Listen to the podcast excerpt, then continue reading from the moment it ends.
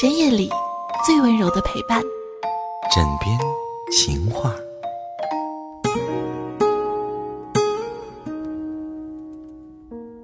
您现在正在收听到的是枕边风电台《枕边情话》，我是尔雅。那么今天的情话要跟各位去说一说再婚女性的五条择偶经历。首先，第一条就是女性相对于男人而言是比较脆弱的。那么，在前面的一段失败的婚姻当中，疗愈前段感情留下的创伤。如果前段婚姻不是很平静的分手，难免会造成内心的创伤，比如是因为前夫有外遇，或者是家庭暴力，或者是对对方的脾气忍无可忍，发生的激烈争吵等等原因而导致的离婚。那么，在女性的内心呢，是可能形成一定程度的心理创伤，也因为积压程度不同的负面情绪。这些负面情绪呢，如果没有得到及时的处理，慢慢的会沉淀在内心，而时间久了，就会影响到女性的气质。我们都知道相由心生，你看到大街上一些人的脸色，就能知道他们痛苦的内心。那么这一类人的脸部肌肉是僵硬的，脸色发暗，跟人说话的时候表情很沉重，动不动就唉声叹气。试问有谁愿意跟这样一个苦大仇深的人生活呢？另外，如果没有处理完这些负面情绪而进入下一段情感关系的话，是一定会把这些负面的情绪也带掉下一段情感关系里，进而影响到下一段关系的发展。所以，也就是因此可能会认为，当然，负面情绪的影响不只是在交往的过程当中，甚至在开始之前就会影响。由于内心积压了很多负面情绪，内心的感觉是非常痛苦的。为了不要再次让自己的内心感受到这种痛苦，有的女人可能就会选择对男人本能的排斥，这样的影响就更大了，会直接成了心理障碍。那么，面对这些内心的创伤，一定要去及时的治疗，即宣泄出这些情绪，把内心的垃圾清理出去，慢慢的创伤就会自然的愈合，内心就会再次的感受到幸福和喜悦。为了疗愈呢，可以寻求一些专业人士的帮助，也可以自己做一些尝试。方法其实很简单，就是刻意的去回忆那些痛苦的事件，然后接纳因此带来的情绪，让那些情绪得到释放。比如想哭就大声的哭，那些情绪是有恒定量的，等哭完了，自然也就没有了。再想起那些事情，也就不那么清晰了，也就没有情绪了。这个时候的内心会再次感到平静，人就很容易开心起来，也代表着创伤得到了疗愈。当然，这只是用于一般的创伤。如果创伤已经导致了创伤性应激障碍，就要寻求专业人士的帮助了。第二条就是总结出前段感情失败自己的原因。关于对离婚率的研究，有一个发现，就是再婚的离婚率要比初婚的离婚率高，并且再婚的次数越多，离婚率越高。这是为什么呢？其中有一个原因，就是因为一些人之所以离婚，是以为自己找错了人，完全没有考虑自己有什么不够好的地方，眼睛总是盯着对方的不足，所以在说起离婚的原因上呢，也总是说是对方的原因。比如对方有婚外恋，对方变心了，对方脾气不好等等，这其实只是一种外向归因的归因方式。如果这种归因方式不改变，那再婚的婚姻关系当中，一旦双方发生矛盾，就自然的又认为是对方的原因，自己又一次找错了人。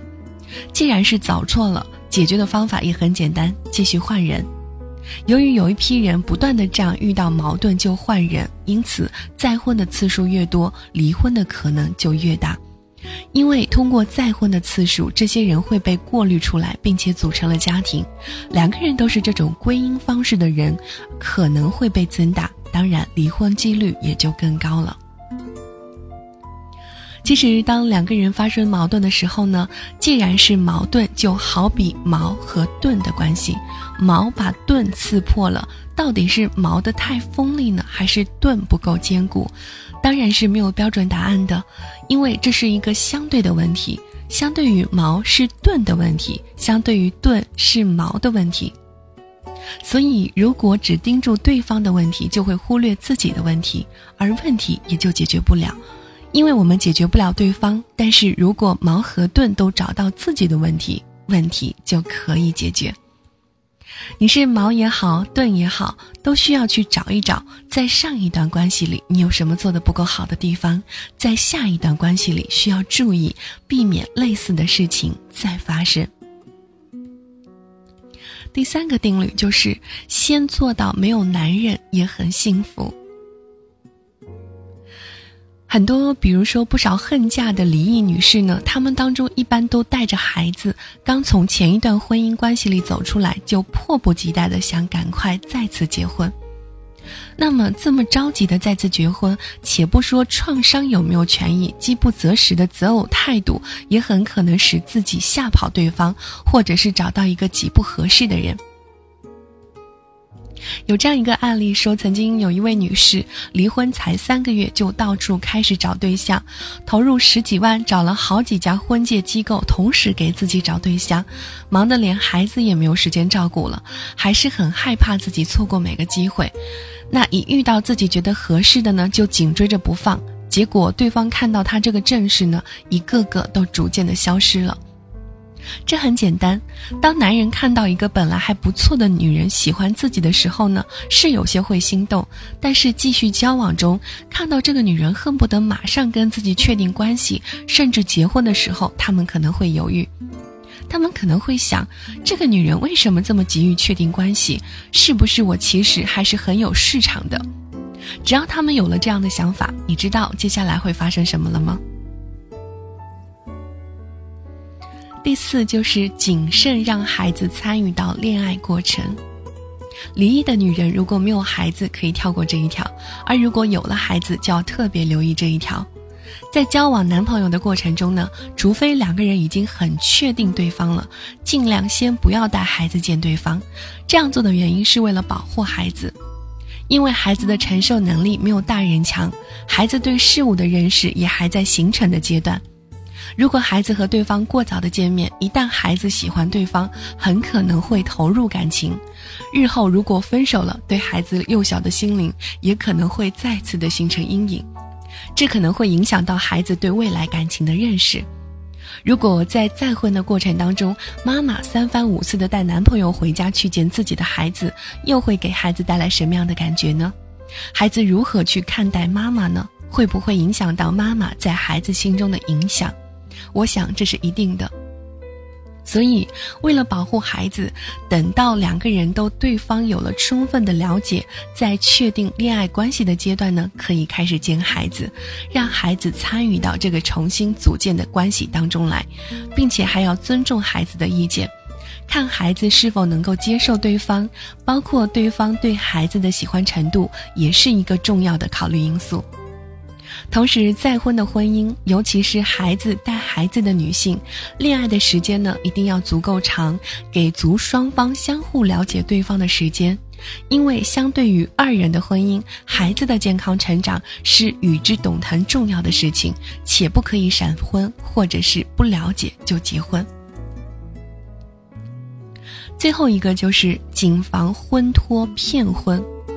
当前众所周知，社会上呢存在一些婚托骗婚，一些不法婚介机构呢更是参与当中。离异女性是婚托骗婚选择的最佳诈骗对象。